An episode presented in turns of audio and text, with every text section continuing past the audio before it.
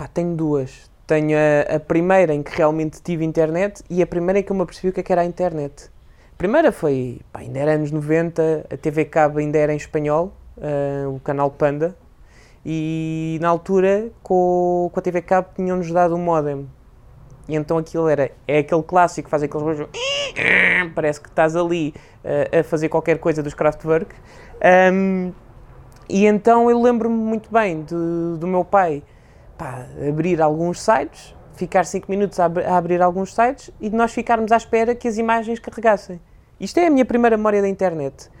Primeira vez que eu me apercebi do que era a internet, já foi uns anos depois, uh, foi em, eu lembro perfeitamente foi em 2001 porque foi, estava a entrar no quinto ano e eu tinha uma, não sei se tu te lembras de uma consola da Sega que era a Mega Drive, assim, uma, uma preta com cartuchos. Pá, eu tinha essa consola e na altura já estávamos a ir para a Playstation 2 pá, e eu ainda não tinha a 2 e portanto queria mais jogos da Mega Drive, mas já não se vendiam. E eu lembro-me de ir a uma festa de anos de um amigo meu e estava lá um rapaz mais velho, que era o namorado da prima dele, e dizer-me: Ah, tu tens Mega Drive? Então tu deves saber o que é que são ROMs. Eu: O que é que são quem? E foi aí que ele me explicou que existia uma coisa chamada internet, que tinha uma coisa chamada emuladores, que basicamente são programas que tu colocas num computador e que depois descarregas estas ROMs e que permitem jogar os jogos da Mega Drive. E quando isto aconteceu, a minha cabecinha fez assim que foi quando eu cheguei a casa, fui correr ao computador, descobri o que era a internet, descarreguei o primeiro ROM e a partir daí percebi, então mas se eu posso fazer isto com jogos, o que é que eu posso fazer mais? E então foi daí para a frente começar a pesquisar coisas no SAP, porque na altura não, não me recordo se já havia Google ou não, mas pelo menos para mim de 11 anos eu só conhecia o SAP e o Alta Vista, não havia mais nada. Um, a pesquisar jogos, depois daí passei para a música, pensar, como é que eu vou sacar as coisas do Eminem? Pumba, de ir procurar como é que eu sacava, foi aí que eu descobri o, o LimeWire, o Emule, e daí para a frente, enfim. Epá. Pois, é, que é daquelas coisas que, que eu me começo a perceber, e ainda no outro dia deu-me assim um choque frontal, que foi na altura, descobri isso e portanto comecei a descarregar pá, parecia um maníaco, não é? Descarregava jogos todos os dias. Estamos a falar de coisas que a nível de espaço, se tinham um mega, era muito. Portanto, hoje em dia é uma coisa que ocupa, se calhar, a ponta do dente de mindinho de um computador. Na altura aquilo era muito. Originalmente eu era pipa direito. Nunca, nunca me cheguei a inscrever. Isto aconteceu no 12 ano, hum, acabei e cheguei à conclusão da maior parte dos miúdos que acabam o 12 ano, que é, porra, e agora? O que é que eu vou fazer da minha vida? A única coisa que eu sabia é, pá, gosto de escrever. Portanto, vou ver o que é que dá para escrever. A minha professora de História insistia comigo, não, tem que ir para Direito, tem que ir para Direito, porque o Carlos estuda muito bem. Eu pensei, não, eu tocarei foi isto facilmente, eu odeio estudar. E, portanto, andei até ao último dia, e no último dia, era o último dia de inscrições, eu não sabia o que fazer da minha vida, e estava a ver online com a minha namorada da altura, e a pensar, pá, eu, eu vou para este de língua portuguesa porque dá para escrever, não sei o que é que é de fazer. E depois paro num curso em Setúbal, no, no curso de Comunicação Social, e vejo que tinha uma cadeira em teatro. E pensei, ah, teatro, isso é giro e foi assim que eu fui parar a Setúbal. Na altura toda a gente me perguntava porque é eu tinha ido para Setúbal, porque felizmente até tinha uma média simpática, podia ter feito comunicação social em Lisboa, mas não sei porquê, deu-me ali uma, uma tonteira qualquer e fui, atirei-me para Setúbal, tive três anos em Setúbal, aprendi imenso sobre comunicação social e foi aí que eu desenvolvi o gosto pelo jornalismo e quis mesmo ser jornalista, uh, só que calhou não ter estágio em nenhum jornal o único estágio que eu consegui arranjar foi numa agência de comunicação. E pensei, pelo menos vou aprender o outro lado. E quando for para o mercado de trabalho, já tenho as duas valências. Cheguei à agência de comunicação e calhou-eles precisarem de alguém que gostasse de tecnologia. Porque eles lá não tinham ninguém que soubesse falar de processadores, era para trabalhar em Intel, por exemplo. Precisavam de alguém que percebesse mais ou menos disso. Eu, por acaso, por acaso até sei escrever mais ou menos. Então pronto, a gente alarga-te o estágio. Depois estive lá três anos, porque isto entretanto desenvolveu-se. O jornalismo, infelizmente, passou para o lado, porque depois entrei dentro da, da parte das relações públicas e não, não voltei mais. Um, depois foi aí que eu fui para a Lift, três anos depois. Na Lift conheci o, o Pedro Vieira, uh, que é agora o Head of, o head of Social Media uh, da Lift, e o meu foi aí que começou as redes sociais, porque ele um dia chega só pé de mim, bate-me assim no ombro e diz: Desculpa lá, tu és o rapaz que trabalha à Samsung, não é? Olha, já foste ao site deles? E ele depois, de repente, isto foi para aí em 10 minutos, e portanto, isto quem conheceu o Pedro Vieira sabe que é verdade. Ele, ele abre o site e começa ali a disparar termos Parecia uma metralhadora, tipo, tá, tá, tá, e o pixel do Facebook, e tu tens de pôr um hotmap, e tens de pôr isto, e tens de pôr aquilo. Eu, hã? Eu só sei fazer comunicados. E foi aí que se abriu o meu mundo outra vez, um bocadinho à época, como a da Mega Drive. Isto foi a segunda abertura da minha mente. E percebi que, epá, isto das relações públicas dá para muito mais. E, portanto, isto das redes sociais eu tenho que perceber o que é isto, não é só um sítio para pôr fotografias. E, portanto, foi aí que nasceu a vontade de aprender mais, de, de ver mais sobre as redes sociais. Entretanto, na Live, depois no meu percurso, comecei a trabalhar algumas contas ao mesmo tempo que fazia relações públicas, também porque a empresa sentiu que, que era necessário começar a ter pessoas que fizessem os dois lados, para, para dar uma oferta mais incorporada aos clientes. Depois, entretanto, surge uh, o desafio de poder trabalhar para o lado do cliente e vou para uma startup que, que se chama Aptoid, é uma startup que produz uma, uma loja de aplicações concorrente da Google. Um, e aí, pronto, vou como gestor de relações públicas, mas também faço algum conteúdo para redes sociais. É aí que eu percebo o que é que é trabalhar para o mundo, porque aquilo é startup portuguesa, mas fala de forma global, portanto, os conteúdos todos tinham que estar aplicados para o mundo inteiro. Portanto, foi um grande desafio. Foi que eu conheci coisas como o Telegram, eh, como, como o Discord, como o Reddit. Viciei-me no Reddit, neste momento é a minha rede social favorita.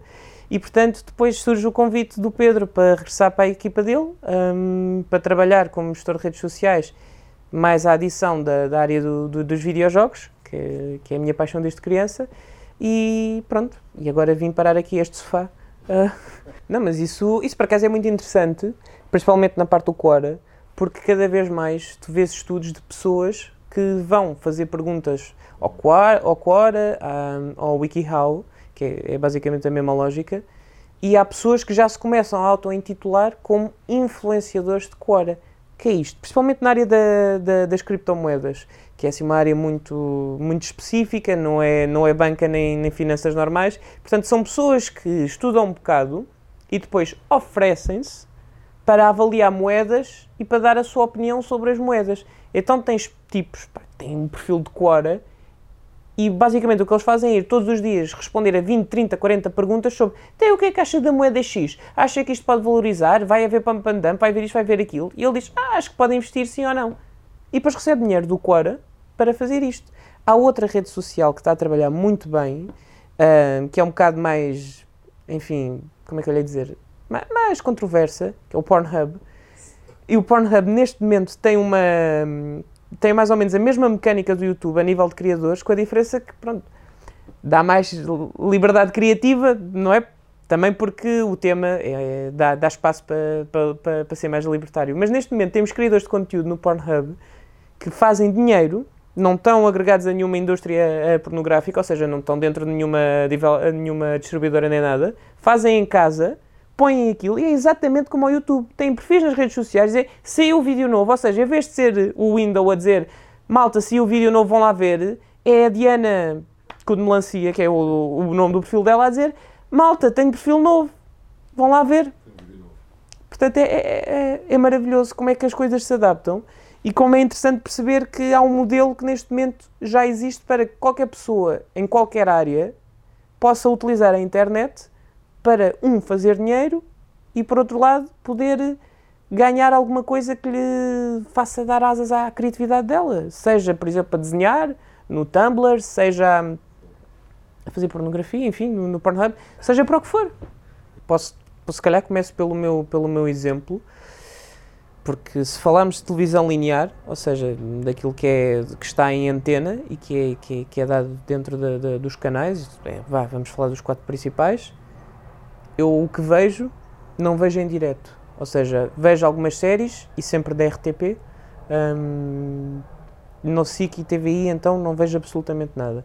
Não sei qualquer, enfim, despeito para o tipo de conteúdo que eles fazem, não, não está em linha com aquilo que eu gosto de ver, uh, mas sinto que eles, a nível de, de agarrar público e de, de evoluírem para uma nova para uma nova era, e neste momento tens esta questão da, da televisão, se a televisão morreu ou não, como dizias há pouco, acho que a RTP está a dar passos em frente muito mais interessantes, apesar de não serem tão populares como o tradicional que existe na SIC TV, porque depois existe esta falácia, principalmente eh, na área do, do, do marketing, tens muita malta do, do marketing digital, e eu em social media também já, já, já rezei a isto, de que, ah, não, não, não, isso a televisão já morreu, já ninguém vê televisão, não vale a pena investir, é tudo online.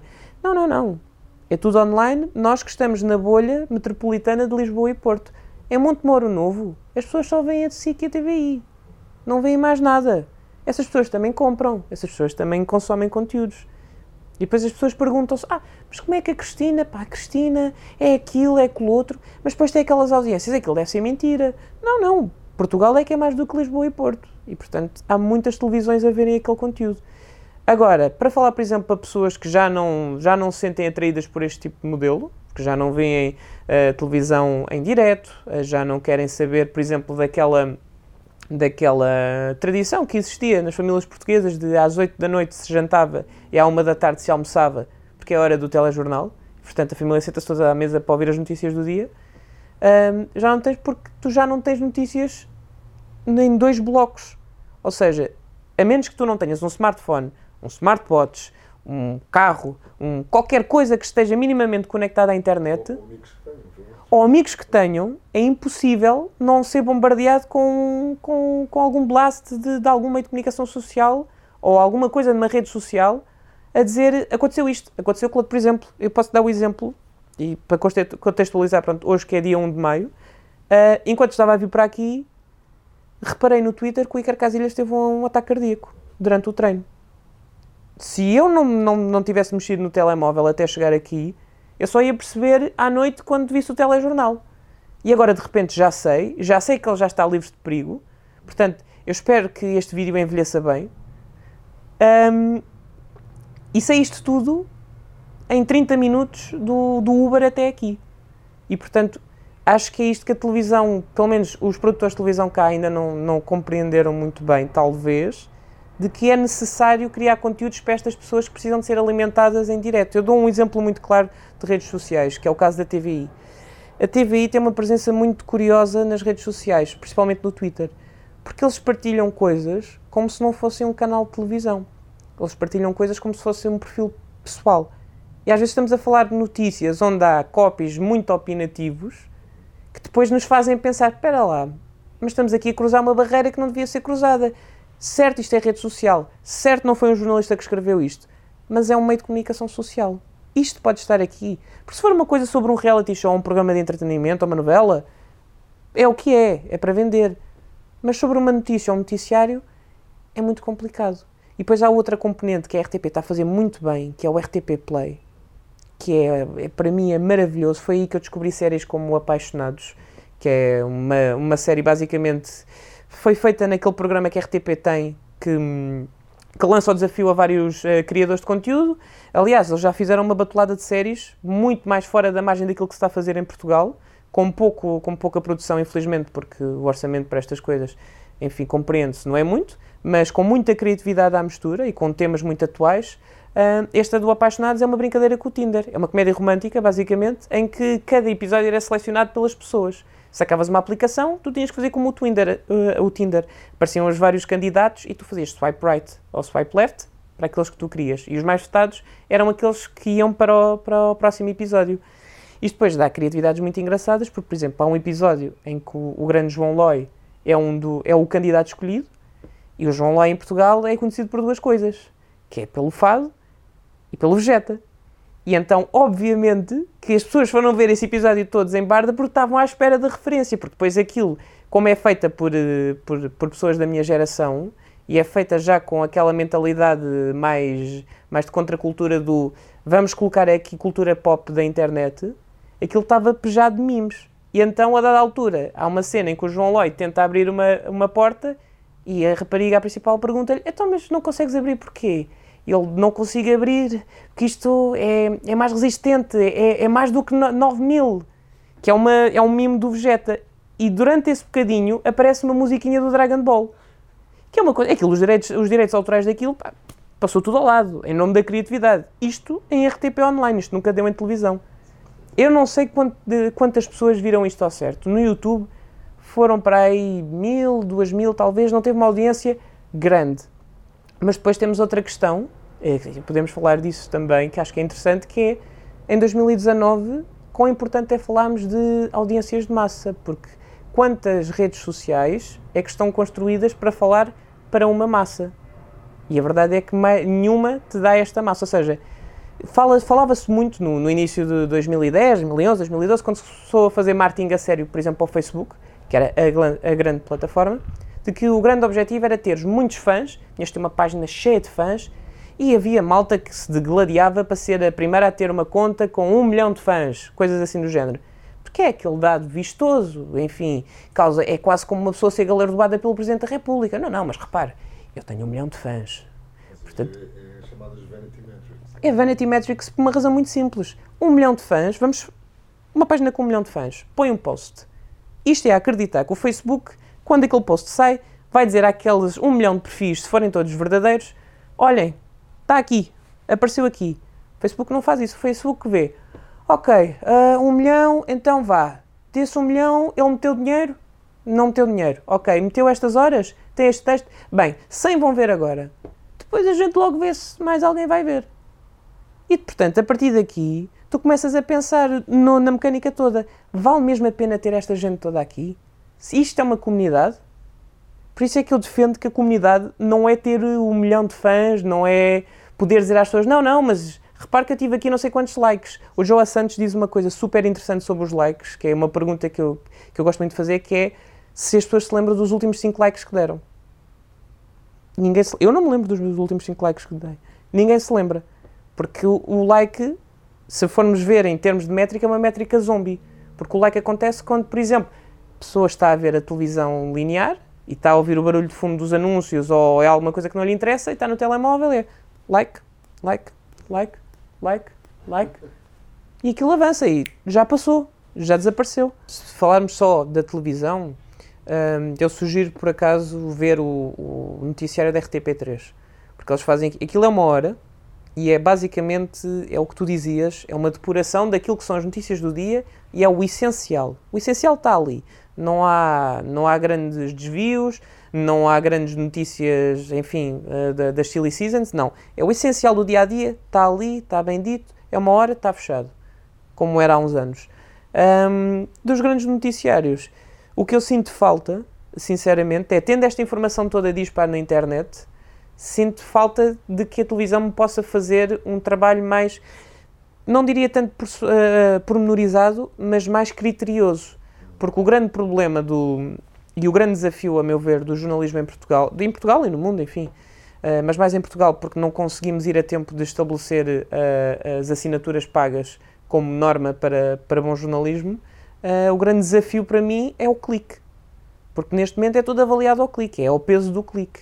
Por isso é que temos uma plataforma chamada Anónio, que é um, é um terror, é uma coisa que eu não faço ideia de como é que existe, como é que aconteceu e como é que isto está e já não há mais nada a fazer que faz com que a maior parte dos órgãos de comunicação social, salve muitas raras exceções, que eu não tenho a certeza se é o público, e eu sei que a Shifter não tem, o público acho que também não tem, e é mais uma ou outra que eu não me recordo, mas a maior parte dos meios de comunicação social e principalmente dos grupos de mídia têm o Nónio, que é tão basicamente uma base de dados singular destas pessoas, onde tu pões os teus dados pessoais para te fazerem anúncios mais tailor-made. E neste momento, se tu não, se tu não, inscrever, não inscreves no Nónio, não entras, não vês.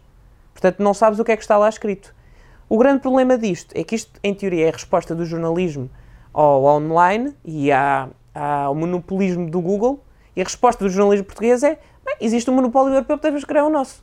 Portanto, são as quatro grandes empresas de mídia a criar uma base de dados que vão vender a empresas Tu não sabes o que, é quem é que vai ter os teus, os teus dados, não sabes como é que eles vão ser vendidos, por quanto é que são vendidos, quanto é que tu vales, porque tu és o produto deles, e no fim o que tu estás a pagar é por notícias que saem assim, quase como fornada, porque o grande drama disto, para mim, eh, enquanto pessoa que estudou jornalismo, e por acaso minha sogra foi jornalista durante muitos anos, e, e ela contou-me do que se passou na altura da crise, a grande crise para mim do online é o fim da, das equipas sénior em que tens jornalistas super experientes, editores, revisores, todos corridos porque não havia dinheiro para pagar esta gente, e com o online tinhas os putos novos, pá, coitados, saem da faculdade, precisam de uma pessoa experiente e não têm ninguém, portanto, vai o que vai, com, com, os erros e com as imprecisões que hoje temos por causa da guerra do clique, tens que ser o primeiro para ter o primeiro clique, e depois os outros mil que vêm a seguir com as partilhas. E depois, por outro lado, tens o, com o fim dos revisores e desta malta mais sénior, tens o fim das pessoas que dizem, espera lá, mas tu já foste falar com esta fonte? Já foste ver se isto é verdade? Já foste confirmar? E, portanto, é tudo à pressa, é tudo em favor do clique, é tudo em favor da publicidade e o bom jornalismo, pá, morre aqui um bocado. Não culpando a máquina, e isto é uma coisa que eu, para mim é muito clara, a culpa não é da máquina nem de quem a criou, a culpa... Há a haver uma culpa de como estamos hoje em dia a nível da, de, enfim, daquilo que é o jornalismo ou não, é da falta de educação para o que era efetivamente a internet, do que, quais é que eram, enfim, os grandes perigos que acesso liberalizado a tudo o que é informação no mundo podia dar, é esta falta de cultura. Ou seja, estas pessoas que começaram a trabalhar no jornalismo, e agora voltando à, à parte da televisão, tinham que responder rápido porque já eram, têm esta pressão financeira de temos que fazer dinheiro e se nós cobrarmos uh, aos leitores para virem ao nosso, ao nosso meio de comunicação social, uh, eles não vão ler. É gravíssimo. E tem, um, tem uma razão muito simples. Se formos comparar com o online, uh, o Diário de Notícias tornou-se muito mais tabloide. Mesmo muito mais. Tanto que eles começaram a aplicar aquela, aquela regra muito gira que os sites da caça dos cliques fazem, que é, por exemplo, Uh, vamos supor, uh, Sara Carbonero uh, faz dieta milagrosa. Veja aqui as fotografias. E tu, em teoria, clicas na galeria porque queres ir ver as fotografias. Isto é curiosidade mórbida. É muito fácil. O ser humano adora os top 10, ou os top 20, ou os top qualquer coisa. Então tu clicas e vês vês as 20 fotografias. Pronto, ok, está bem, 5 minutos aqui, pronto, vamos embora. Estes 20 cliques, depois para, lá, para fora, para vender publicidade, significam que foram 20 pessoas a ver para eles. É mentira, foi a mesma pessoa. Mas estes 21 depois são interpelados e se tu somares isto a uma página que teve 3 mil pessoas a clicarem na galeria, vê os números que vão dar. Porquê é que isto mata o impresso? Isto mata o impresso porque depois as pessoas colam o Diário Notícias, neste caso, esta questão toda desta notícia mais sensacionalista e pensam: o que é que eu vou ganhar por ler isto? Eu não vou ganhar nada de novo aqui. E é isso que eu, pelo menos eu sinto falta no, no, no jornalismo escrito, no impresso, que é o, por um lado, ir ler um cronista que eu já sei que vai ter uma opinião fundamentada, muito interessante neste momento, mas isto é a minha opinião pessoal. Para além do Miguel Esteves Cardoso, não há ninguém que me puxe para ir ler. Pá, leio, leia do. Ah, pá, não me lembro do nome dele, mas ele faz parte do, do, do programa do, do Ricardo Pereira, do Pedro Mexia é o mais à direita, o dos óculos, o Miguel, Miguel não é Tavares, não. Ah, pá, não Mas pronto, leio a coluna dele porque, como estamos os dois em, em lados muito, muito dispares de opinião, gosto de saber eh, o que é que os outros dizem. Mas não leio mais e não sinto necessidade, e isto é horrível, principalmente com a formação académica que tive e com os excelentes jornalistas que ensinaram o que é, o que é, que é ser jornalista, eu não sinto vontade de comprar jornais porque não sinto que me vá acrescentar muito mais o gastar, vá, e é ridículo, gastar um euro no jornal para ler aquilo quando eu posso perfeitamente ir lá fora e ler melhor. Por exemplo, notícias internacionais. As nacionais, então, ou caio-me no Twitter, ou vou ao Reddit, se for mesmo urgente. Dou-te um caso muito, muito, muito simples. Uh, houve um crime no Tagus Park, eu trabalho ao pé do Tagus Park, e houve um crime passional no Tagus Park um, há uns dias. Um, e eu soube disto porque estava numa reunião e cai-me um pop-up. E a malta toda lá no trabalho ficou obviamente enervada porque algumas pessoas tinham amigos e familiares a trabalhar no Tagus Park, não sabia bem o que é que era, pai só, pessoa mata pessoa no Tagus Park. E portanto, eu não precisei de ver jornal nenhum, isto depois, enfim, não. Ou seja, tira-me aqui a vontade toda de ir, porque não vou ter mais acrescentado. Se isto fosse como, por exemplo, no caso do New York Times ou do, do, dos meios de comunicação norte-americanos que fazem a notícia breve e depois metem em atualização, e depois tu já sabes que dentro de 30, 40 minutos tu tens uma notícia que, a nível de desenvolvimento de páginas, estamos a falar de 4 ou 5 páginas, porque é extensa é desenvolvida, foste falar com toda a gente incluída em qualquer tipo de tema. Se fosse assim, eu sentia, ok, vale a pena, vou gastar dinheiro nisto, pá, porque eu vou saber que vou ter isto muito mais desenvolvido. Eu sei que se for ler, por exemplo, vamos supor uma peça uh, ou um meio qualquer comunicação social em Portugal, Eu vou ler a peça e eu sei que aquela peça vai estar ali e acabou. Não vai ter mais adaptações. E que, por norma, é uma página, porque existe um tabu gigantesco sobre o jornalismo longo. Que é, ah, as pessoas agora, pois são os estudos, não é, do Martin, os millennials, os millennials não leem. Os millennials só veem vídeos, não têm tempo para ler. Sabes qual é que é o maior destruidor deste tabu? É os podcasts. O podcast é o tipo de conteúdo e está aqui o, o, exemplo provado, é o tipo de conteúdo que de maior crescimento neste momento, a nível do audiovisual. E é tão simples como conversas, muitas vezes sem imagem, de horas e horas. Alguns, enfim, são 30 minutos, outros são uma hora e meia, outros são mais. Por exemplo, o Pedro Teixeira da Mota, que é um humorista português, um, ele tem um podcast que é o Ask, o Ask TM. E basicamente aquilo é uma coisa, não tem regras. Aquilo, ele está a falar para o microfone. E portanto vai, vai dizendo, vai mandando as suas piadas, vai falando sobre coisas completamente nonsense. Ah, mas aquilo são uma hora, uma hora e tal. E aquilo tem uma audiência de milhares de pessoas por semana.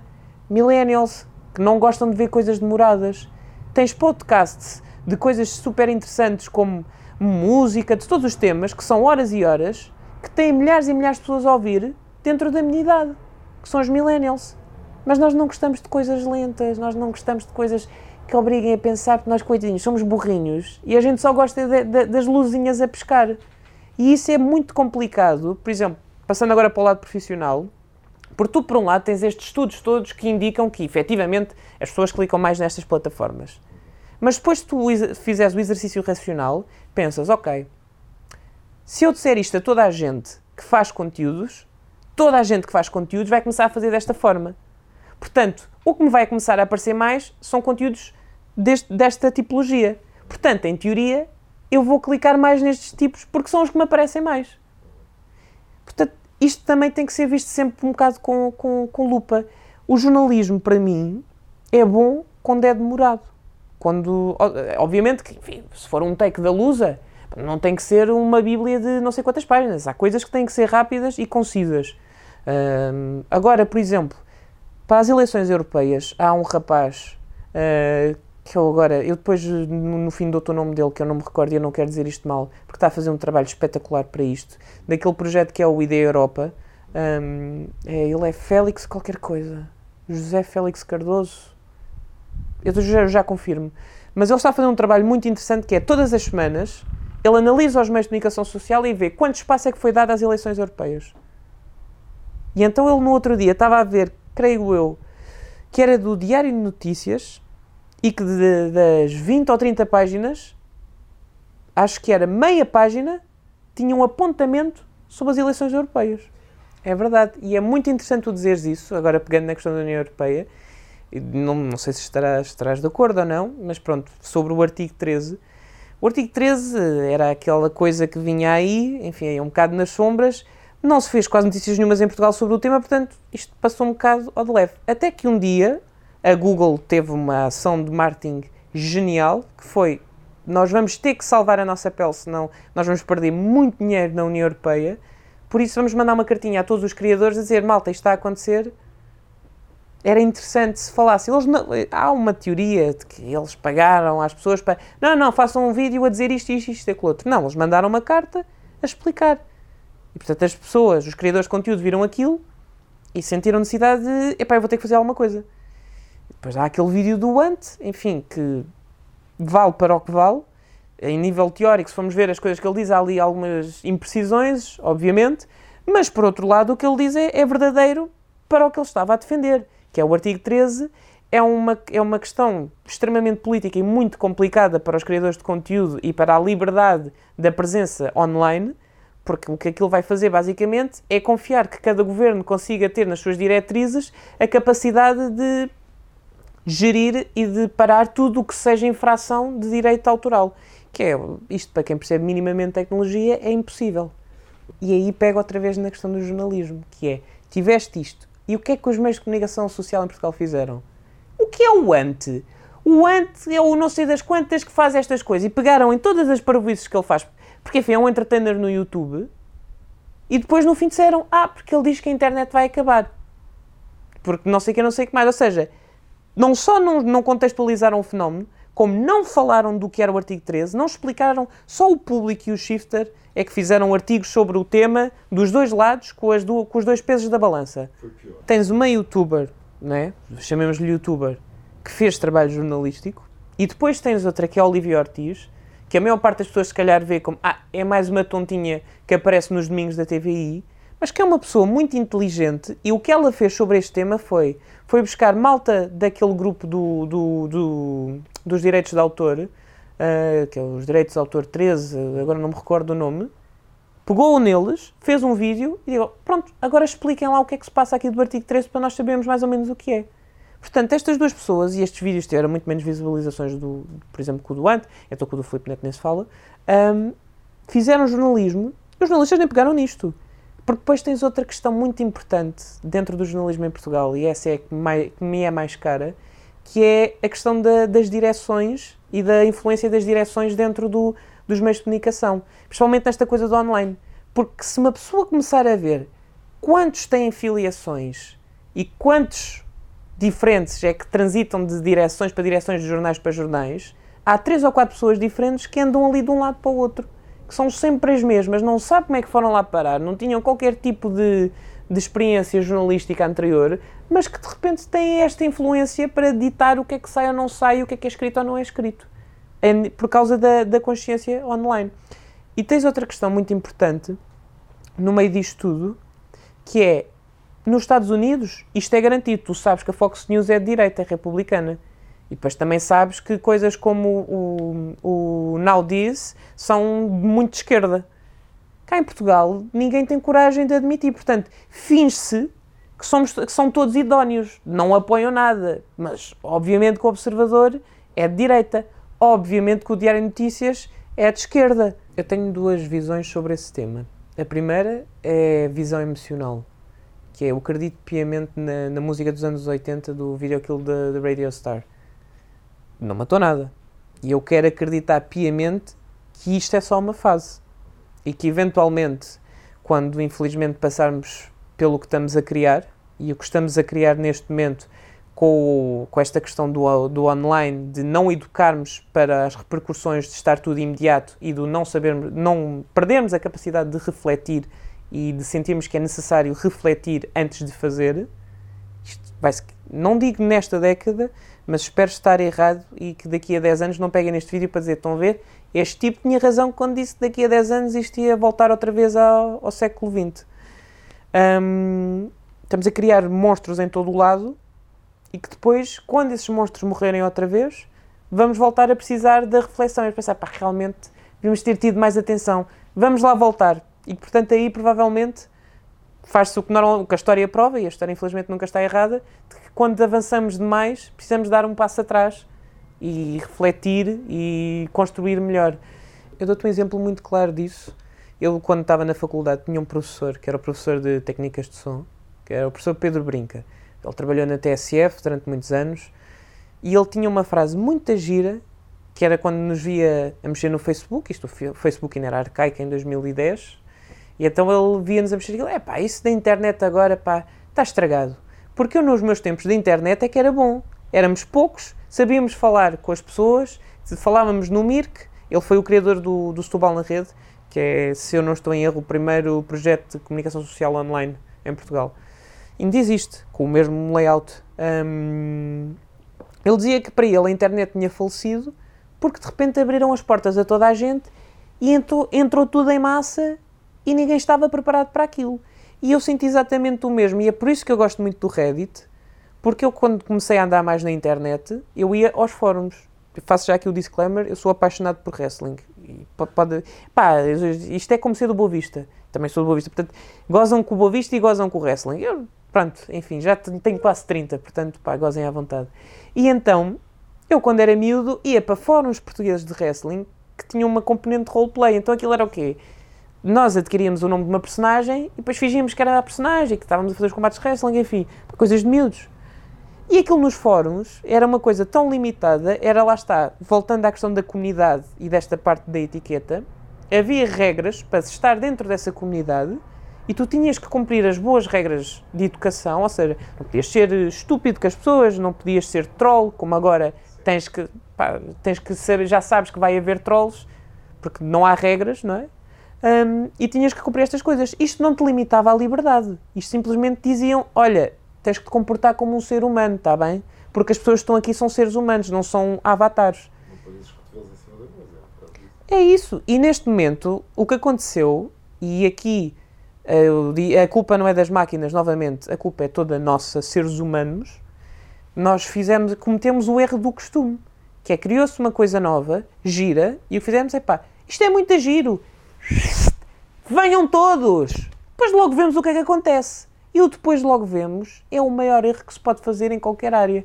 Porque agora o que temos, do depois logo vemos, em 2019, pessoas que acreditam que a Terra é plana, porque um post no Facebook dizia que a Terra é plana. E tu depois vais dizer, ouve lá, mas estás a ver este, este livro de ciência com a fotografia do planeta Terra e que comprova que, por causa destas leis todas, é impossível isto ser, eh, isto ser, eh, isto ser plano? Pessoa diz, não, não, não, não, porque o vídeo ali do não sei das quantas, que eh, aquela teoria da conspiração diz que não, não pode falar, diz que a Terra é plana e que tu estás a ser enganado. Tens a cabeça lavada, meu amigo. Ou seja, tu hoje em dia, e aqui volta fechando com a parte do jornalismo, mataste o facto e desta força à opinião. Não interessa se é facto. O que interessa é, sabes argumentar melhor que o outro, tens não sei quantas pessoas a dizer que é, que, que é verdade no teu perfil online, então isso é verdade. Ultrapassa o facto. E não temos jornalismo que faça esta deturpação e diga: não, não, mas calma, isto é um facto, não vão por aí. Como o jornalismo teve que eh, adaptar-se a este meio e começar a fazer também coisas que não eram bem factos, mas que davam cliques, tu perdeste o respeito por aqueles senhores, porque ah, eles também inventam, também fazem algumas coisas que não são bem eh, tão, tão credíveis. Há um fenómeno muito interessante, principalmente com as redes sociais, que é uma técnica chamada astroturfing. Isto basicamente é uma técnica de black hat, ou seja, isto não é ilegal, mas também não é muito ético, que é tu basicamente é super imoral. Isto é basicamente, imagina, vamos supor que tu estás, és um partido, não é? Não tens presença online e queres entrar na, na equipa dos grandes, não é? E precisas, precisas de mancha crítica.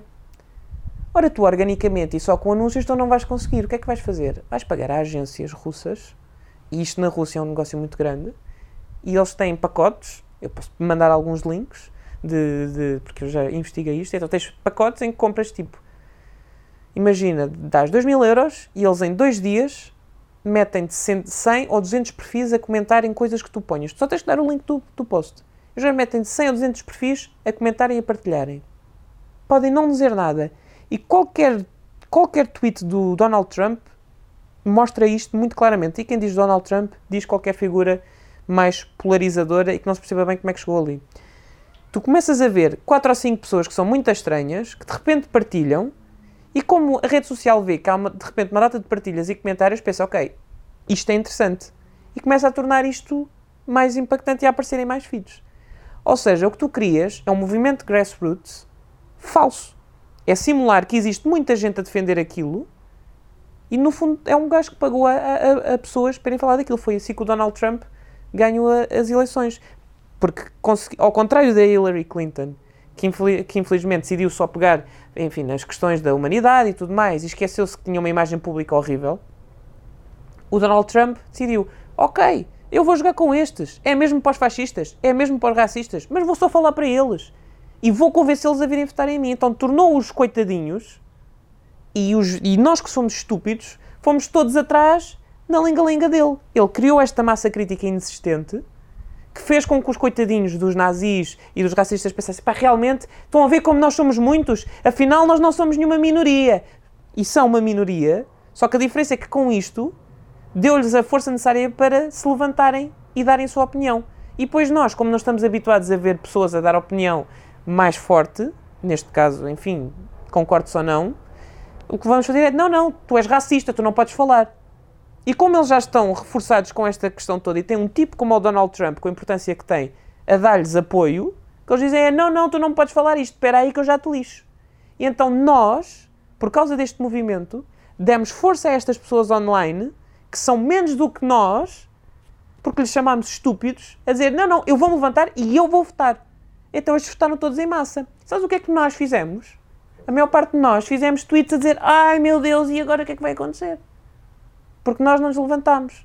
E este é o grande drama para mim, que é a questão do poderes criar rapidamente uma massa online que vai dizer o que tu quiseres por um preço, pode não existir, e se tu um dia pesquisares no YouTube uma coisa chamada China Click Farms, isto é, é, é pornográfico, tu vês como isto é, está tudo interpelado. Portanto, até enquanto consultor, é uma, é, cada vez mais luto com isto, e até com os clientes eh, falo, falo sobre este tema que é pá, borrifem-se nos likes, borrifem-se nos comentários. Não é isso que interessa, é a comunidade. São aqueles 10 que todos os dias vão aqui dizer qualquer coisa. É estes que contam, estes valem mais dinheiro pá, do que um perfil com um milhão de seguidores.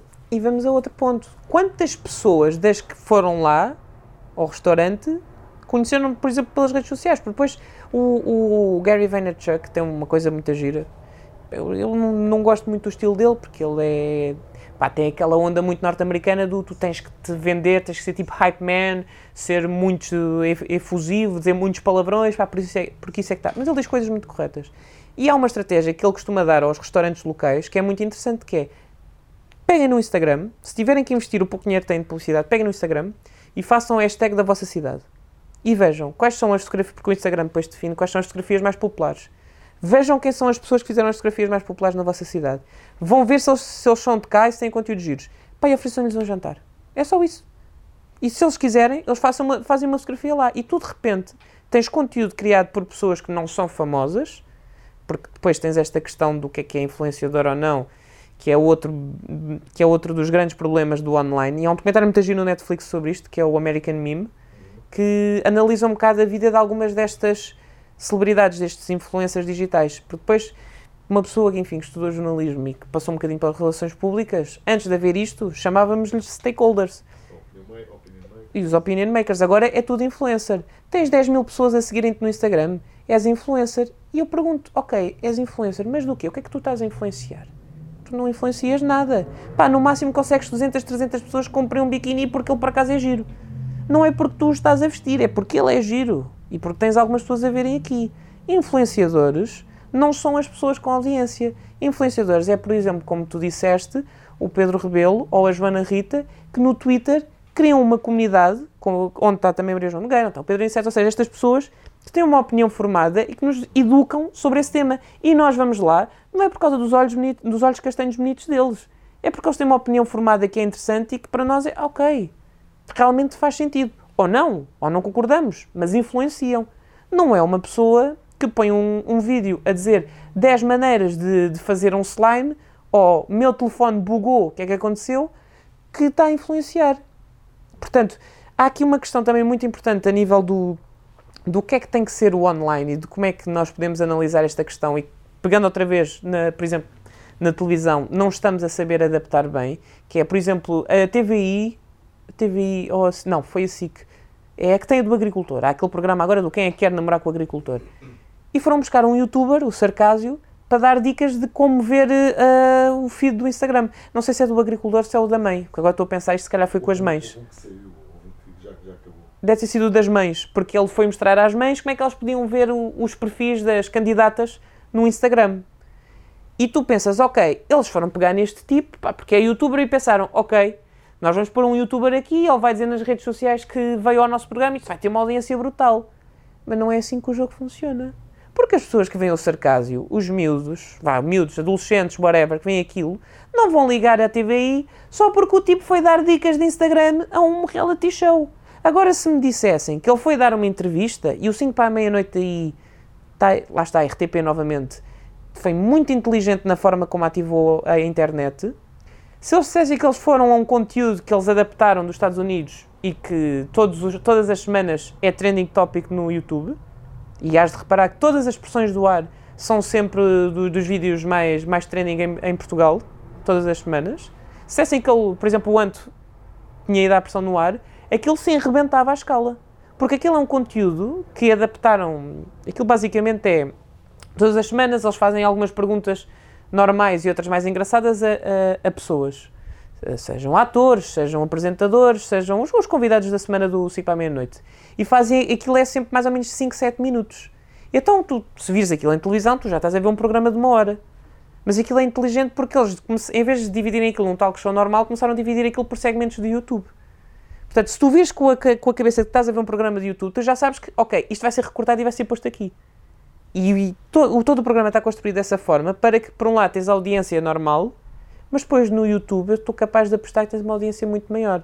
Porque aquilo tornou-se completamente popular novamente, porque o 5 para a meia-noite neste momento é um programa de YouTube que dá por acaso na televisão. E por isso conseguiu-se adaptar. Eu não percebo porque é que, uh, não sei se, se é, e assim que entristece-me, pá, porque eu vi aquele documentário que existia, que eu acho que é um documentário que está desaparecido, que é o documentário de como é que o Rangel revitalizou a, a, a, SIC e conseguiu pô-la à frente da, das audiências, pá, que aquilo é uma coisa genial, de uma pessoa pensa pode dizer tudo o que quiser sobre o, sobre o que, é que era o Ediberto Lima, sobre o ok, estávamos a imitar o Brasil, que é facto é que aquele senhor percebeu o que é que funcionava e disse, pá, não me interessa, vamos fazer assim. Vamos fazer assim, tinha uma visão, avançou com aquilo, pá, e resultou. A verdade é que ele resu resultou e criou conteúdo muito interessante para a época. E agora as televisões não se estão a conseguir revitalizar. E a RTP não. E depois tens muita gente a dizer, ah, eu pago RTP, eu não devia pagar RTP, estamos a pagar RTP igual aos outros. E depois tu vais perguntar, que era aquela pergunta clássica de há 10 anos atrás do alguém dizia, não, não, a boa televisão é na RTP2, está repleta de conteúdos interessantes, cheios de cultura. Ai sim, então mas tu vês. Não, por acaso não, não costumo ver. Não. E quem disser isso é, é intelectualmente desonesto. E explico porquê. Isto nem é uma questão de investimento, não é uma questão de nada. À parte da questão política, do, enfim, do investimento que existe nos professores ou não, e de tudo aquilo que eles já têm que fazer e os sacrifícios que têm que fazer, acrescentar-se-lhe um layer de ensiná-los o que é que é a internet e a cultura que têm que passar sobre como está na internet e fazê-los sem preconceitos uh, existentes. Tens a questão de, como dizias há pouco, das aulas de TIC, que não evoluíram desde que eu tive aulas de TIC há 15 anos atrás, que é ver como é, como é que se funciona no Microsoft Office. E, portanto, a grande questão aqui é quando existe algum fenómeno online que é tratado em aulas, os relatos que nós vemos é ou professores que dizem ah, vocês estão a dizer isso, isso é uma grande parvoíce, não liguem. Por exemplo, agora este, esta questão da roupa da Zippy, que é, daque, é daqueles fenómenos online que uma pessoa não percebe bem como é que acontece.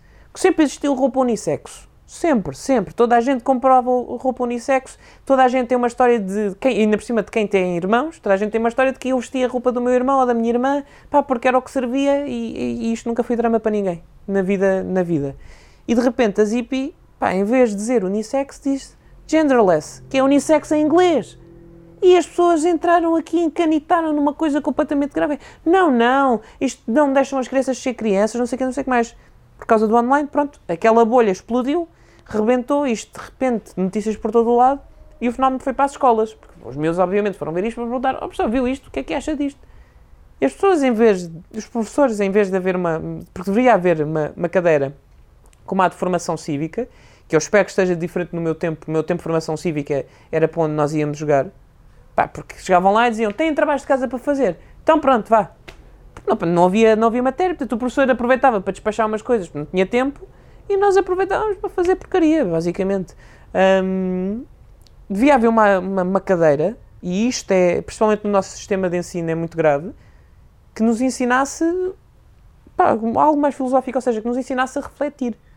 Não temos momento algum no nosso caminho, uh, principalmente na escola pública, que nos ensina a refletir, porque até a de filosofia ensinam-nos a decorar os textos dos filósofos não a refletir sobre o que é que eles estão a dizer. Nós nunca refletimos. Quero, tive bons professores, enfim, que pode-se lhes chamar dinossauros da academia, porque a teoria efetivamente foi os McLuhans, o Pierre Bourdieu, tudo o que era a teoria da comunicação, passámos por todos.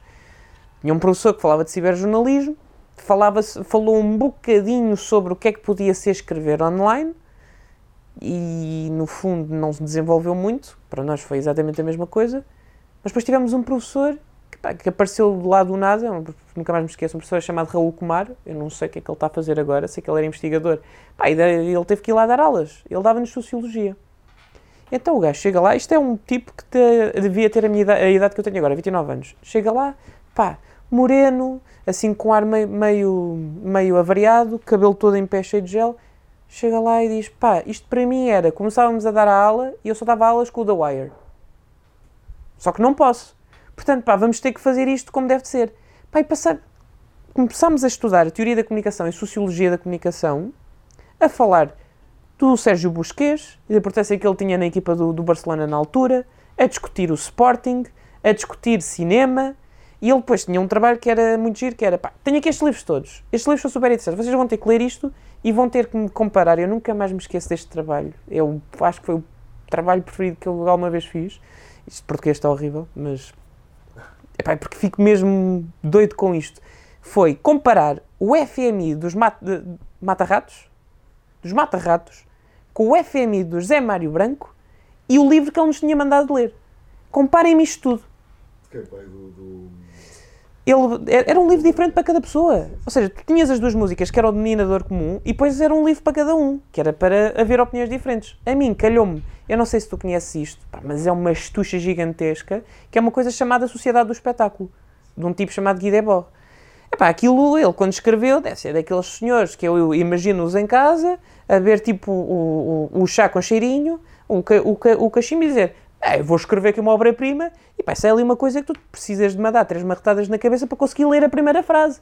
Porque aquilo está escrito, enfim, é super interessante e o tema do livro é de como nós ignoramos, lá está, isto, 1960, ignoramos a questão toda da reflexão e só queremos é o espetáculo, só queremos é mostrar e não ser, e portanto está mais do que atual. E então ele obriga-nos a, a, a, ver isto e comparar com o FMI do José Mário Branco e com o FMI dos Mata-Ratos e justificar o que é que isto tem a ver com a sociologia da comunicação. Ou seja, ele dá-te isto e tu, à partida, pensas, isto não tem nada a ver com nada. E hoje em dia, pá, isto não me serve de nada. Saber que existe o FMI do Zé Mário Branco, pá, é uma coisa que funciona se eu estiver a falar com alguém sobre música ou assim, pronto. Mas obrigou-me a pensar para além daquilo que é o, ok, eu vou ter que decorar o que este tipo diz. Obrigou-me a refletir, a perceber a mensagem por trás das músicas, por trás do livro e a perceber como é que isto se interliga e porque é que isto é interessante falar. Como é que ele se chama? Raul Kumar, com H. R-A-H-U-L Kumar. Kumar? Kumar, sim, porque ele é, ele é indiano. Ou seja, Raul com H depois do A, Rahul, Ah, e depois Kumar com K. Um, um tipo brilhante. Eu não sei o que é que ele está a fazer agora. Sei que ele eh, tem, algum, tem alguns livros, creio eu, de, de investigação. Pá, mas foi o único professor daquelas coisas tipo Sociedade dos Poetas Mortos que vem com uma cena completamente fora e que tu era o único professor que eu conhecia que as aulas acabavam. Isto, é, isto parece mentira, mas é verdade. Nós saímos da aula e íamos a conversar com ele para, para o almoço, da aula, sobre sociologia. E nenhum de nós gramava sociologia. Estamos a falar da única aula que tinha os 30 alunos lá. Todas. O problema é que é que o está a apanhar. Porque depois, infelizmente, são sempre as faixas mais extremas, seja de que lado for, que apanham esta, estas questões, porque, como tem o espaço fechado no tradicional, tem que se virar para o outro lado. E eu acredito que, e isto acontece em qualquer área criativa, quanto mais restringires o espaço de criação, mais criativo tu tens que ser. É por isso que, por exemplo, tens um partido como a Iniciativa Liberal, que há dois anos atrás, pá, ninguém sabia o que era, e hoje em dia é o partido com maior engagement nas redes sociais. Se isto se vai. É verdade, isto é verdade. Em todas as redes. Tu pode, se calhar pensas assim, iniciativa liberal, pá, já ouvi falar qualquer coisa. Se estiveres fora do Twitter, isto, iniciativa liberal, se calhar viste uma notícia, se calhar viste uma peça no Observador. Não viste mais nada. Para quem está no Twitter, é como se fosse o principal partido do Twitter. Porque são, não só são super ativos, como tem uma estratégia muito interessante, que é a estratégia que é utilizada nos Estados Unidos, que é, tens o perfil do partido, faz um post sobre qualquer coisa, não é? Uh, vamos supor agora por causa do... Eles comunicam muito através de memes. E como têm que ser mais agressivos, concordo ou não, hum, eles, apo- eles estão sempre a chincalhar com o poder todo. Então é um... Eu faço já aqui o disclaimer, eu não, não sou a favor da iniciativa liberal. Sou de esquerda, portanto logo à partida estamos em, em, em, post- em polos opostos. Mas eles fizeram um meme com o Zé Povinho, eh, eu creio que é a, tentar tirar eh, gasolina por causa de- dos do aumento do preço dos combustíveis e os partidos todos representados por cada elemento do partido a retirar dinheiro, assim um bocado quase bordal Pinheiro. Um, e o que acontece cada vez que isto que eles fazem é tens as pessoas que, lá está, redes sociais inflamam-se, vão lá criticar, Mas eles têm um núcleo duro, que é a comunidade da iniciativa liberal, de 10, 11 pessoas que cada vez que tu falas deles, e isto já me aconteceu, é a experiência pessoal, eles caem em cima de ti. Digas bem ou digas mal. Tens aquelas 11 pessoas ali prontas para, para falar. E isto dá uma, uma tour de force muito grande, porque tu efetivamente sentes, pá, estes gajos são ativos, estão a crescer. Se isto se vai refletir nas urnas, não faço a menor ideia. Não faço a menor ideia. A questão é, os tradicionais continuam nas televisões. Não é? Tens o Aliança, teve uma cobertura pornográfica e é só um partidozinho do, do Santana Lopes, sem qualquer tipo de histórico, porque é que aquilo teve aquela cobertura toda e o livro nunca aparece em lado nenhum, por exemplo. Tens, esta, tens estas coisas gritantes e depois tens estes partidos. Eles fizeram um Ask Me Anything no Reddit e aquilo teve mais de 50 perguntas e respostas.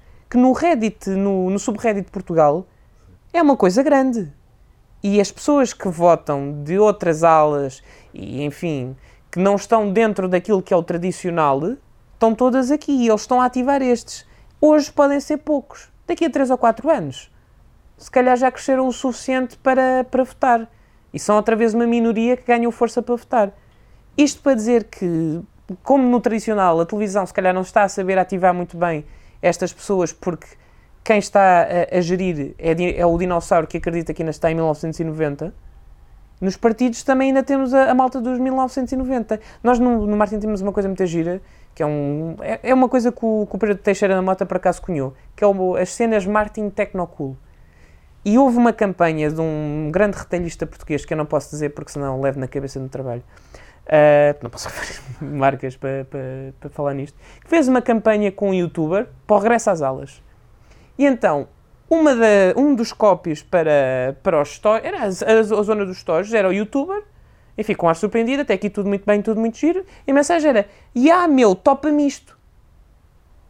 E tu olhas para aquilo e pensas, quem é que algum dia na história da humanidade usou Ya, meu, topa-me isto na mesma frase? Já nem na minha altura dizia-se isto, quanto mais agora. Portanto, aquilo é aquela coisa que ele chama de marketing tecnocool, fez uma piada sobre isto, teve mais de 13 mil retweets, toda a gente que aquilo devia ter impactado gozou com aquilo e aquilo não teve impacto absolutamente nenhum. Porquê? Porque se calhar foi alguém mais velho pá, que achou sim, os miúdos dizem ya, os miúdos dizem topa-me e agora vou conjugar isto numa frase. E portanto, voltando outra vez à questão da televisão, quando tentas fazer alguma coisa mais gira para o online, tiveste aqui há 3 anos aquele programa de apanhados que era suposto ser mais virado para online, que é em vez de ir aos apanhados da cassete, eram apanhados do YouTube, que é, não, não, estamos a falar para as novas gerações. Era exatamente o mesmo programa dos apanhados de sempre, era o Candy Camera outra vez, mas em vez de ser com cassetes, era com vídeos do YouTube. E não pescam que não, não é meterem coisas aqui do YouTube e dizer, estão a ver, somos super do digital. E aqui é o grande perigo. Era aquilo que eu dizia do daqui a 10 anos é que nós vamos ver o monstro que estamos a criar. Porque isto só vai acontecer daqui a 5, 6 anos quando estas pessoas votarem. Porque estas pessoas estão a ser alimentadas e o que ouvem, quanto mais novos forem, vão ouvir: não, não, isso está errado. Quando a resposta correta deveria ser: tu sabes o que estás a dizer?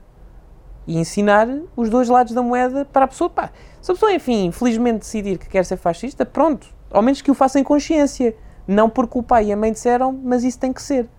Porque viram um post no Facebook. Ou seja, e a academia e há aqui uma, uma ainda não falámos disto, mas nós, da minha área, temos uma responsabilidade gigantesca nisto, que é nós estamos a falar para estas pessoas. E nós o que dizemos às marcas é temos que fazer coisa, conteúdos para estas pessoas, que as pessoas gostam de coisas divertidas, animadas, não sei o quê.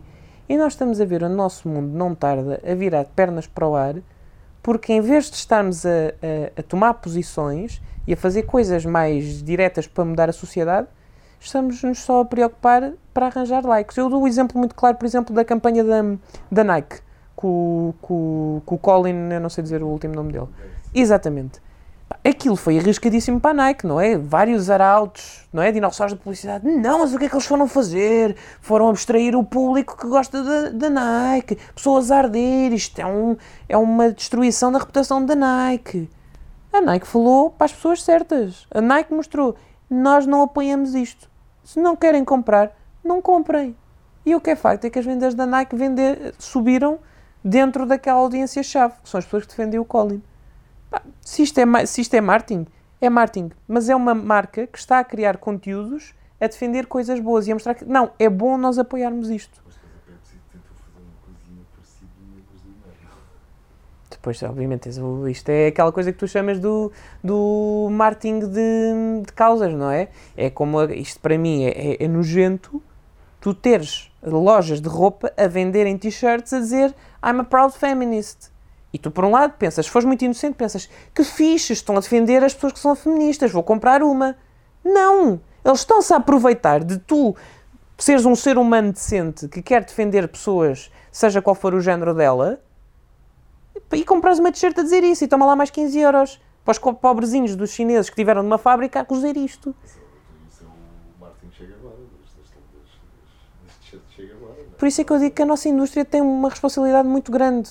Cada vez mais nós temos que saber educar e ter coragem de mostrar que há coisas que nós não podemos fazer e temos que ter atenção ao que dizemos e ao que construímos. Pois isso é, é- é a questão da, da- da democracia, não é? Nós, eh, sabendo quem é que sabe mexer online, sabe-se quem é que poderá usar os nossos conteúdos.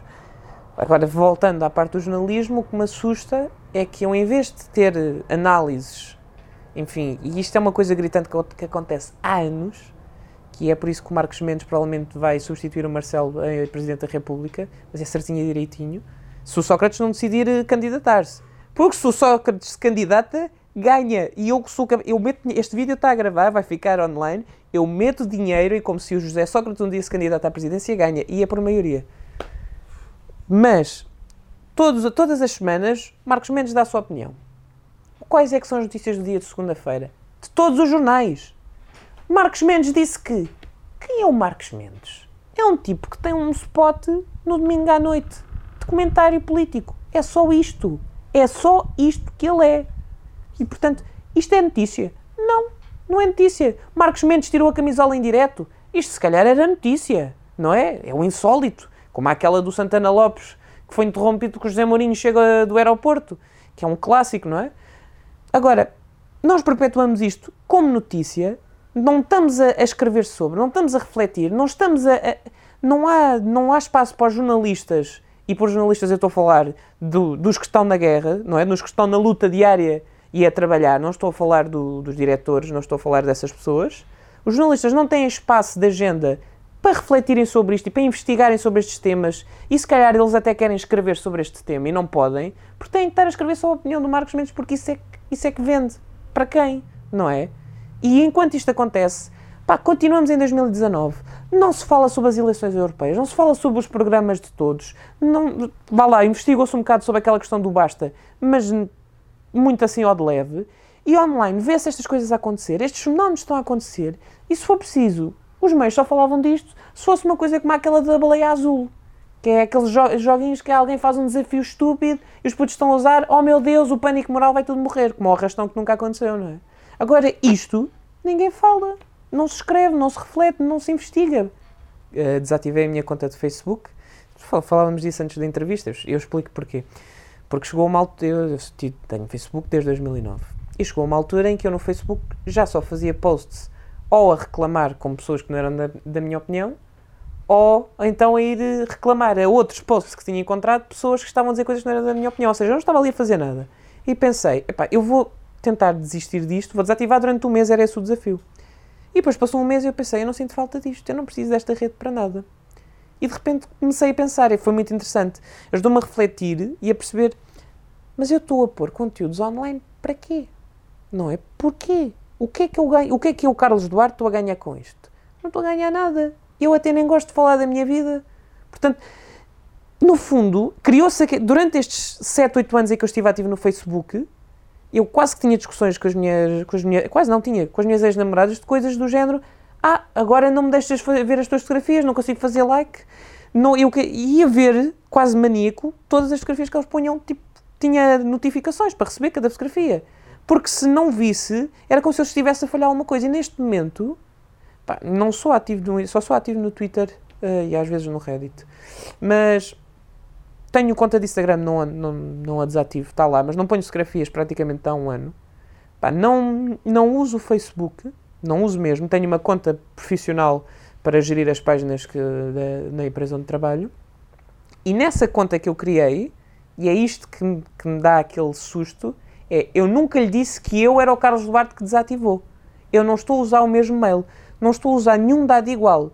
Contudo, todas as sugestões de amigos que eles me dão são os amigos da conta desativada. E agora eu pergunto, como é que ele sabe? Não é o mesmo e-mail, não é o mesmo IP, não é o... Só o nome é semelhante, o outro era Duarte e eu aqui uso o meu nome de casado, Mendes. Não tem fotografia, não tem dados biológicos. Como é que ele sabe que eu sou a mesma pessoa? Isto não está sequer no telemóvel, eu só fiz em desktop. Não tem GPS, não tem nada. Como é que ele sabe? E tu aí apercebes-te, ok, porque de alguma forma estes dados aqui não são obviamente privados. Quem acreditar que alguma empresa que gera dados diga que os dados são privados, epá, vão ler um bocadinho sobre o tema. Tudo o que aparece no Instagram é feed do Facebook.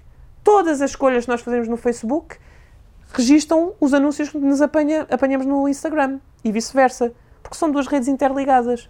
Há umas semanas saiu uma notícia de que o Facebook estava a tentar migrar todos os back-offices de.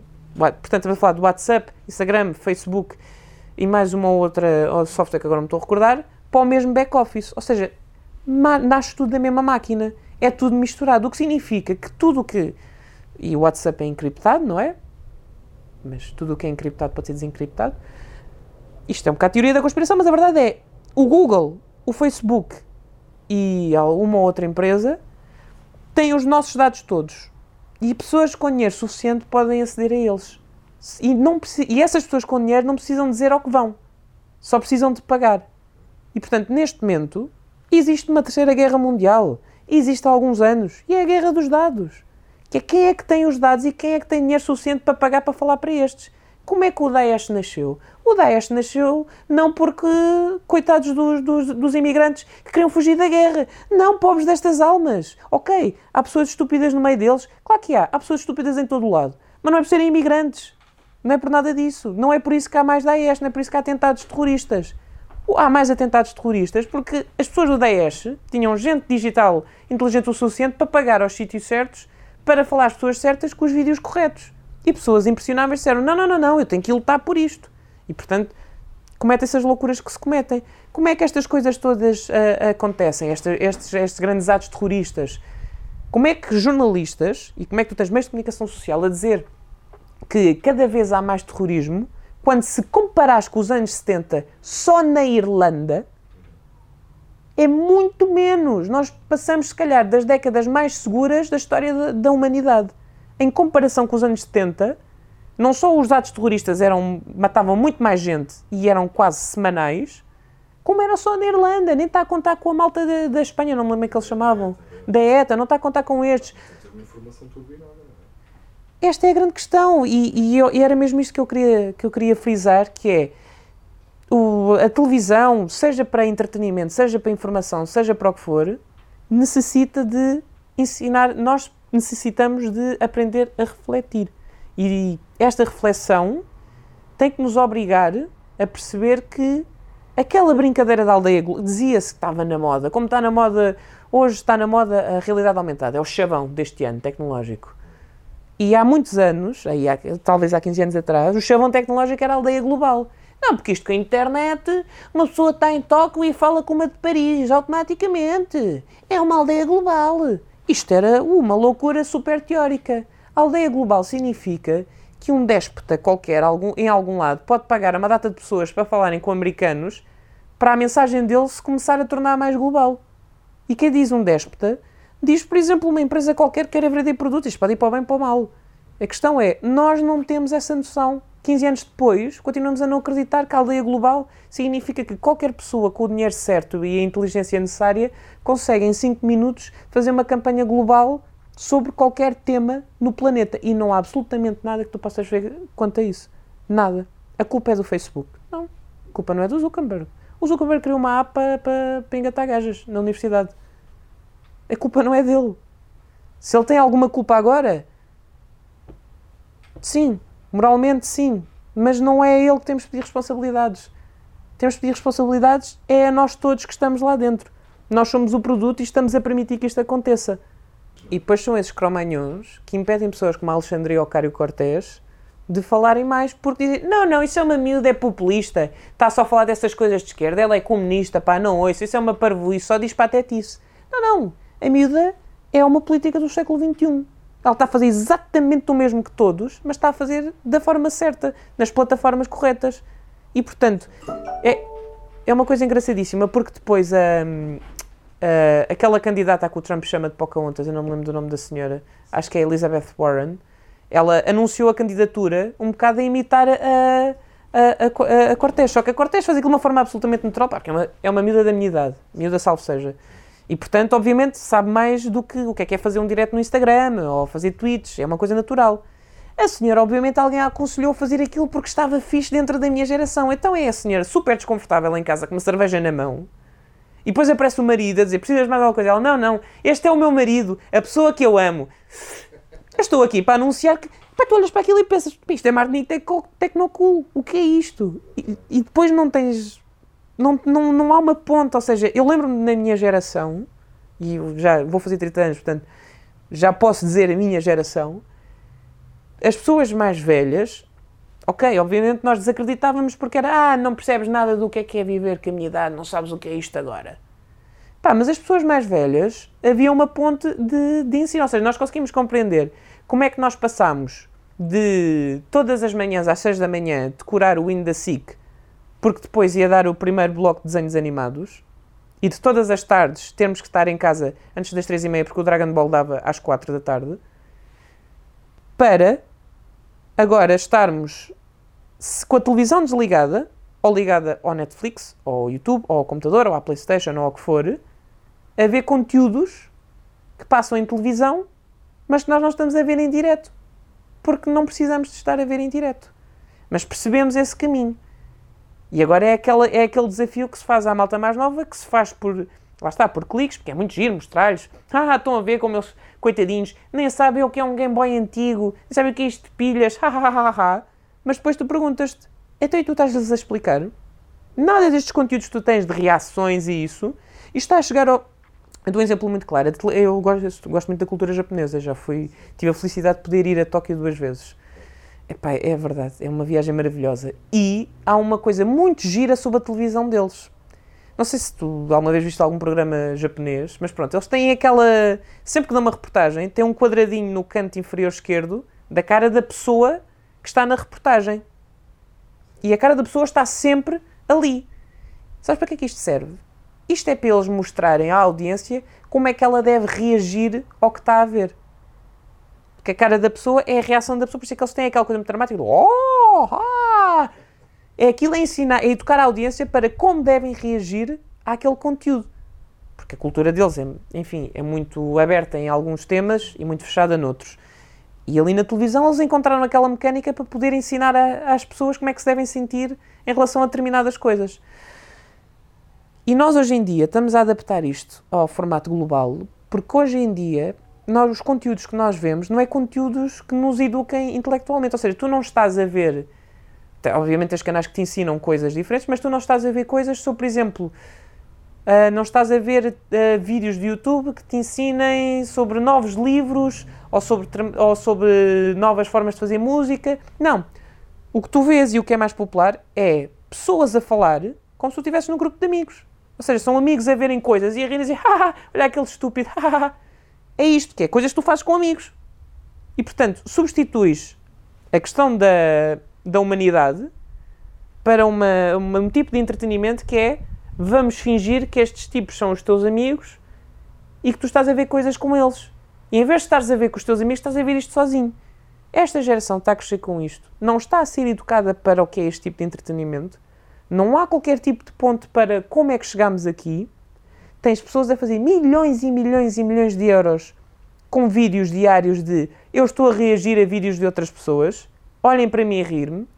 E o que tu vais ter aqui daqui a nada são, por um lado, pessoas como estas que são altamente influenciadas pelos pais e pelos vídeos que vêm na internet e que, portanto, vão ser só caixas de, de reprodução, vão reproduzir o que ouviram, infelizmente, em, em boletins de voto. E tens pessoas que depois vão começar a liderar em sítios e em trabalhos em que a única coisa que vão, vão saber ser é não humanos, porque não sabem reagir. As únicas coisas que aprenderam a reagir foi aquilo que viram na internet. Portanto, tal como os japoneses, vão ter que precisar de guias para aprender a reagir a coisas, porque só vêm outros a reagir. Portanto, é quase como se. O Flipnet, por exemplo, faz muitos vídeos desses. Ou seja, se tiveres uma criança que dos 5 aos 10 veja vídeos só do Flipneto, ela vai achar naturalmente piada às coisas que o Flipneto faz e às coisas que ele vê. Portanto, estás a criar aqui uma legião de pessoas, de ovelhas, já não é a ovelha da Apple, do ah, é aquela coisa toda, compram, compram iPhones, são as ovelhas. Epá, não, isto são as literais ovelhas que nós estamos a criar. Porque não estamos a educar e não há forma de nós conseguirmos educar porque já vamos tarde demais. E, por exemplo, na questão do ambiente, que é gritante, tem esta miúda de 16 anos espetacular a dizer a toda a gente nós já vamos tarde demais e a culpa é toda vossa, nós não temos culpa toda nisto. Mas esses miúdos conta-se pelos dedos das mãos. Os marketeers gostam de dizer que são muitos, que são todos, são todos uh, muito impressionantes. Pá, alguns, sim, os que falam. Os outros todos que estão calados são os perigosos. Porque são aqueles que nós não estamos a falar com. São aqueles que nós não estamos a ensinar. São aqueles que nós estamos a dizer, pá, isto chegou aqui por algum motivo. Só vem o produto feito. E isto nasceu tudo com a internet.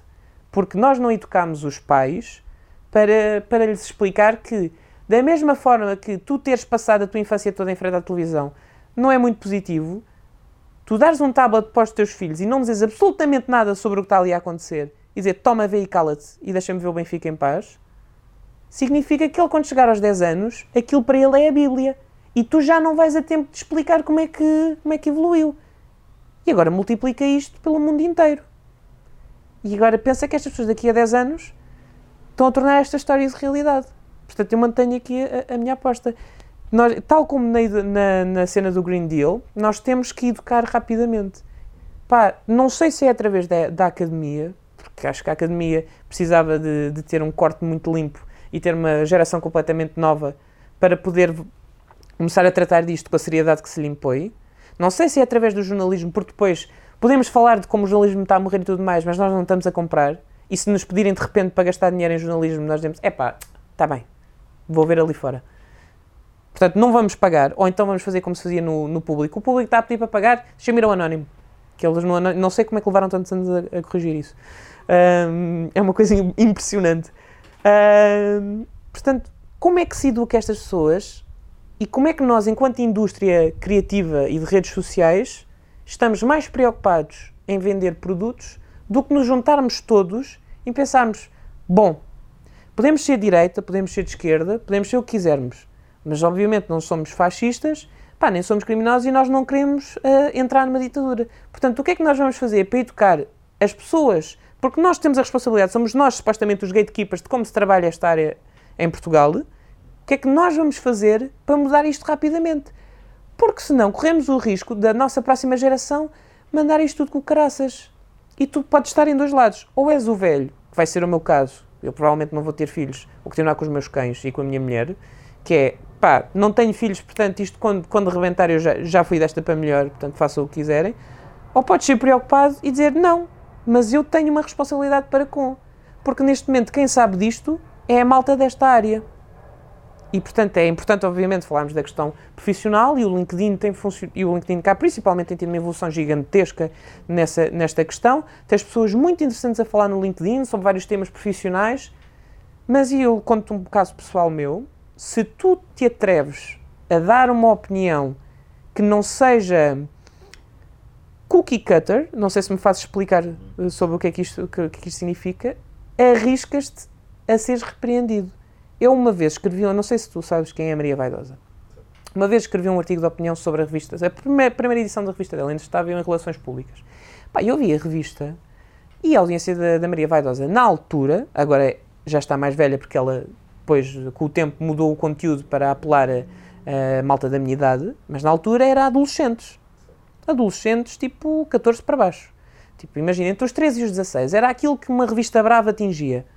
E então aquilo era uma suposta revista Bravo. Só que a revista Bravo, enfim, falava obviamente do, dos crushes, falava do, dos tipos giros, das tipas giras, das coisas da moda, mas tinha ali uma distância sobre o que era a infância e esta adolescência. A revista da Maria Vaidosa é de orre para cima, é, enfim, é, é uma revista de moda, ou seja, ela escreveu aquilo como se fosse uma Vogue, com dicas de engate, dicas de namoro, dicas de, de como ultrapassar um desgosto amoroso no Tinder, pá, coisas para 18 para cima, estás a ver?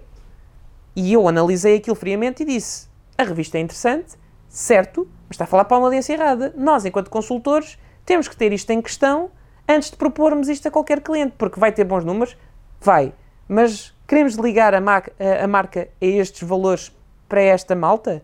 Faz-nos sentido? É isto que nós vamos estar a fazer? Até agora foi a coisa mais popular que alguma vez fiz online. Pá, teve uma data de comentários, teve não sei quantos milhares de visualizações, mas eu fui repreendido forte e feio no trabalho porque isto podia significar que, e isto é, é normal, é absolutamente normal, isto podia significar que a Maria Vaidosa não queria fazer mais nada com aquela agência porque uma pessoa daquela agência tinha aquela opinião. E agora a grande questão é: tu tiras disto da agência, metes numa marca qualquer. Tu, assim que trabalhas em comunicação, tens que deixar de ter opinião. E o problema é, quando estamos a falar de uma coisa sobre redes sociais e online, que é infelizmente uma questão, uma questão que ainda não é bem refletida a nível global, as pessoas, as únicas pessoas em Portugal que percebem disto a sério, não podem dar a sua opinião porque senão são castradas e são completamente arredadas da sua, da sua profissão. Portanto, ficam sem ganhar dinheiro. E portanto, tu tens que fazer uma escolha. Ou és ativista, e eu infelizmente sou estúpido, porque ainda sou novo, e portanto ainda reclamo sobre coisas, ainda me meto em discussões com, com partidos online, meto em discussões com youtubers, enfim, sou burra, já não posso fazer isto mais porque tenho uma família para alimentar. Ou então ficas caladinho e és cookie cutter e não fazes nada. Pá, eu cada vez mais penso, isto está a ir tudo ao ar e nós temos que fazer alguma coisa.